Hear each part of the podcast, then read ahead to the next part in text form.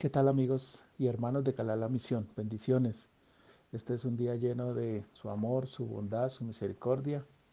Seguimos confiando en las maravillas, milagros, prodigios que Él tiene para nosotros, en las señales que estamos viendo en estos tiempos y que hemos visto desde el principio de los tiempos de Adán hasta nuestros días. Señales que nos muestran su bondad, su amor, su gracia, su sabiduría y su misericordia.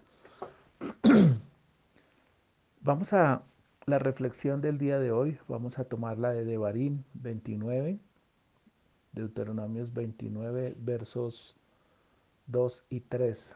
Dice, sus mismos ojos vieron los grandes milagros, las señales y aquellas estupendas maravillas, pero hasta ahora Yahweh no los dotó a ustedes de corazón que entiendan, ni ojos que vean, ni oídos que escuchen. Pareciera que el Eterno no quisiera que yo entendiera sus mandatos, sus preceptos, su bondad, su amor, su misericordia, su sabiduría. Pareciera que cuando Él dice que no nos dotó, que no nos dio, sencillamente nos estuviera mostrando que no era importante para nosotros.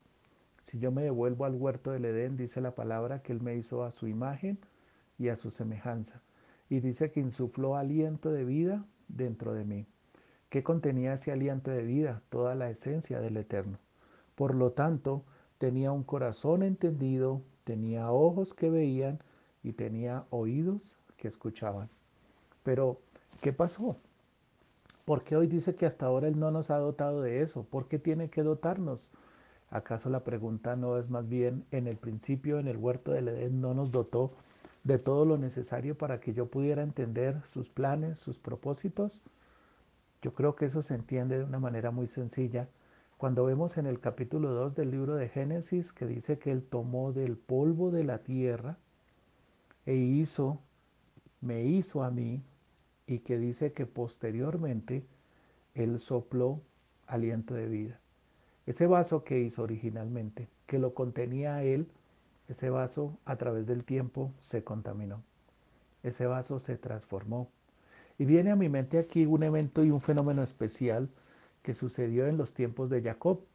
En los tiempos de Jacob dice la palabra que diez veces había engañado Labán a Jacob en su salario, que se lo había cambiado diez veces. Cada vez le cambiaba una condición diferente. La última condición que recuerdo en este momento de la Torá es que dice la palabra de que Jacob le dijo que sacara las ovejas blancas, sacara las ovejas manchadas, sacara todas las ovejas y dejara solo las ovejas de un solo color. Y dice la palabra que eh, frente al abrevadero, eh, Jacob había colocado unas varas de colores. Y al ver las ovejas, al beber las ovejas y al copular las ovejas, dice la palabra que las ovejas salieron manchadas, salieron como las necesitaban. Y usted dirá, ¿y qué tiene que ver con eso? Sencillamente, así como Jacob cambió el ADN la constitución de las, de las ovejas.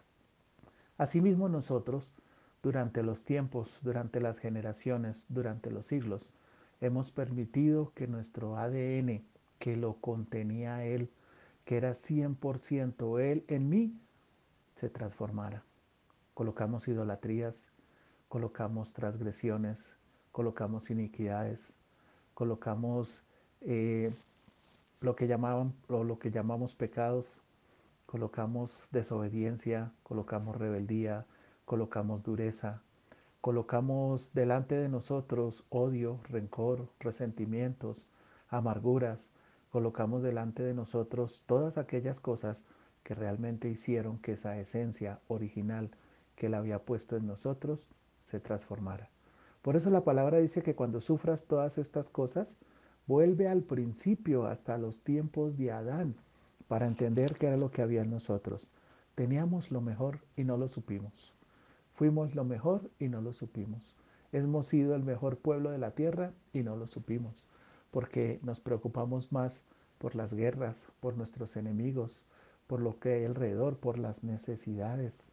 Me parece muy triste al día de hoy ver cómo hay abuelitos en los ancianatos que están solicitando la vacuna, no para vivir, sino para que simplemente sus familiares vayan, los abracen, les den un beso, puedan compartir con ellos, porque los han aislado, los hemos aislado, con la disculpa de que no se contaminen. Eso ha hecho que nosotros realmente, como dice la Torah en Mateo 24, el amor de muchos se enfriará. Todos creímos que el amor de muchos iba a enfriar por las guerras, pero no fueron las guerras, fue esta pandemia. Esta pandemia ha hecho que nos volvamos indolentes, gobiernos indolentes, gobiernos corruptos, gobiernos que no se preocupan por la gente, por sus necesidades, sino simplemente por mantenernos aislados, por mantenernos libres supuestamente cuando estamos encarcelados, cuando estamos expresos. Dice la palabra, sus mismos ojos vieron los grandes milagros, las señales y grandes y aquellas estupendas maravillas, todo lo que hemos visto del Eterno, pero no lo reconocemos. Eso es como cuando el Padre, cuando el Padre levanta a un sacerdote en un hogar, el sacerdote ministra delante del hogar, trae la reconciliación, trae la bendición, pero los que están alrededor solamente quieren ir a buscar otras cosas, prefieren ir a buscar otros, otros eh, dichos, otras circunstancias, prefieren ir a escuchar a otras personas, porque sencillamente dicen que ellos no tienen la razón, que nosotros no tenemos la razón. Nos hemos endurecido. Como dice la palabra, hasta ahora Yahweh no nos dotó a ustedes de corazón que entiendan, ni ojos que vean, ni oídos que escuchen. No es que no lo haya hecho.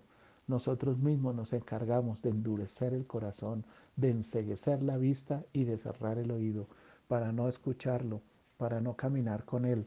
Como dice la palabra en el libro de Devarim, capítulo 10, verso 12, dice, y ahora Israel, ¿qué quiere Yahweh tu Elohim de ti? Solo que temas a Yahweh tu Elohim, que sigas sus caminos, que lo ames, que sirvas a Yahweh tu Elohim con todo tu corazón con toda tu alma y que cumpla los preceptos de Yahweh y sus rituales, los cuales yo te ordeno hoy en tu beneficio. Todo lo que nos ha brindado Él es para nuestro beneficio. Pero volvamos al huerto del Edén. En el huerto del Edén me pusieron a decidir entre el árbol de la vida y el árbol del conocimiento. Fue introducida la duda cuando dijeron que no es cierto que si lo tocas morirás. Y dijo Eva, no, tocarlo podemos, lo que no podemos es comerlo pero le generó la duda y lo comió, lo tomó, eh, lo disfrutó, le dio a su esposo e hizo todo lo que quiso a través de él. Pero dice la palabra que lo único que hizo ese momento fue haber deseado, haber perdido o haber mejor tomado la decisión de una u otra manera de decidirse por el conocimiento. No digo que el conocimiento sea malo, pero un conocimiento mal utilizado nos lleva sencillamente a conocer, pero no nos lleva a entender, no nos lleva a tener un corazón entendido, no nos lleva a ver los ojos para ver ni los oídos para escuchar. Sencillamente, hasta el día de hoy, nosotros como creación del Eterno, nos hemos dedicado a escucharnos a nosotros mismos, a escuchar a los hombres, a oír a los hombres, a ver a los hombres y a sentir lo que sienten los hombres.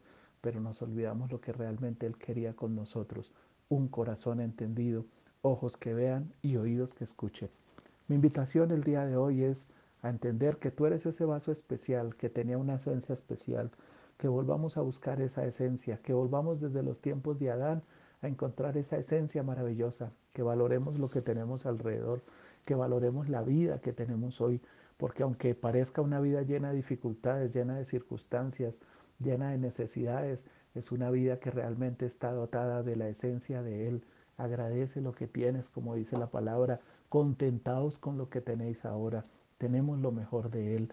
Y cada vez que nos acerquemos más a Él, cada vez que tengamos ese corazón, como Él dice, que lo amemos con todo el corazón, le sirvamos con todo el corazón y con toda el alma, nosotros tendremos de parte de Él toda la bendición que esperamos. No me quiero despedir sin antes darle gracias al Eterno por la vida de nuestros hermanos en la calada, en la congregación, tanto los que están sanos en este momento como los que están enfermos. Te pido, Padre, que traigas refugio Leiva, porque todos te necesitamos en salud, en restauración, en bienestar, en consuelo, para que nuestro corazón se vuelva entendido, para que nuestros ojos vean y nuestros oídos escuchen lo que tú tienes para cada uno de nosotros y podamos entender toda esta bendición.